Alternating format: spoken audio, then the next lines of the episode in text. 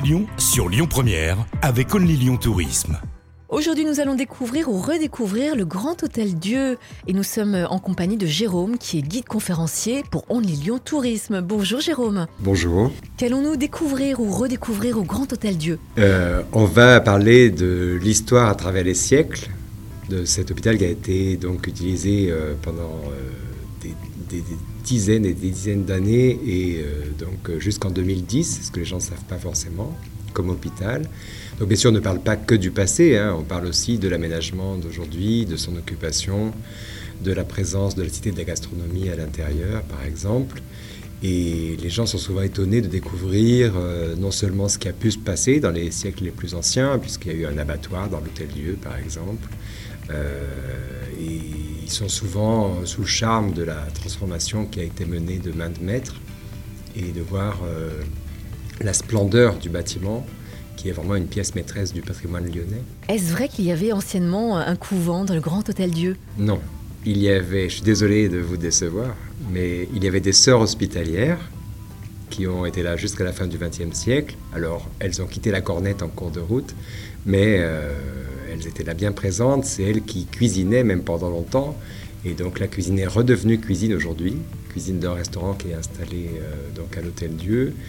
Et elles ont aussi cultivé des premières plantes médicinales euh, dans la première cour dans laquelle on entre, qu'on appelle le cloître, et qui peut effectivement faire penser à l'intérieur d'un couvent. C'est peut-être ça que vous aviez en tête. Combien y a-t-il de Lyonnais nés à Grand Hôtel Dieu? Alors, plus de. Alors, qui sont nés à cet endroit au fil du temps, c'est difficile de le savoir. Ce qu'on sait, c'est qu'aujourd'hui, encore plus de 50 000 personnes euh, en vie sont nées à l'Hôtel Dieu. Qu'est-ce qu'on peut découvrir euh, en se promenant euh, dans ce Grand Hôtel Dieu à Lyon? Mais on peut découvrir déjà l'étendue du bâtiment, hein, qui, il faut le rappeler, a été quand même, enfin, pour ce qui est des travaux, le plus gros chantier sur un monument historique en France. hein. les gens n'imaginent pas hein, la superficie que ça représente. c'est plus de 2 hectares au sol.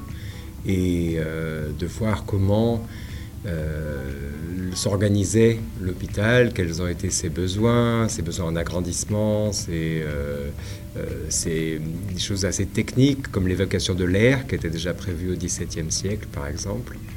Et les gens aiment aussi imaginer ce que malheureusement euh, on ne peut voir que si on est client de certains endroits, notamment avec les dernières mesures sanitaires.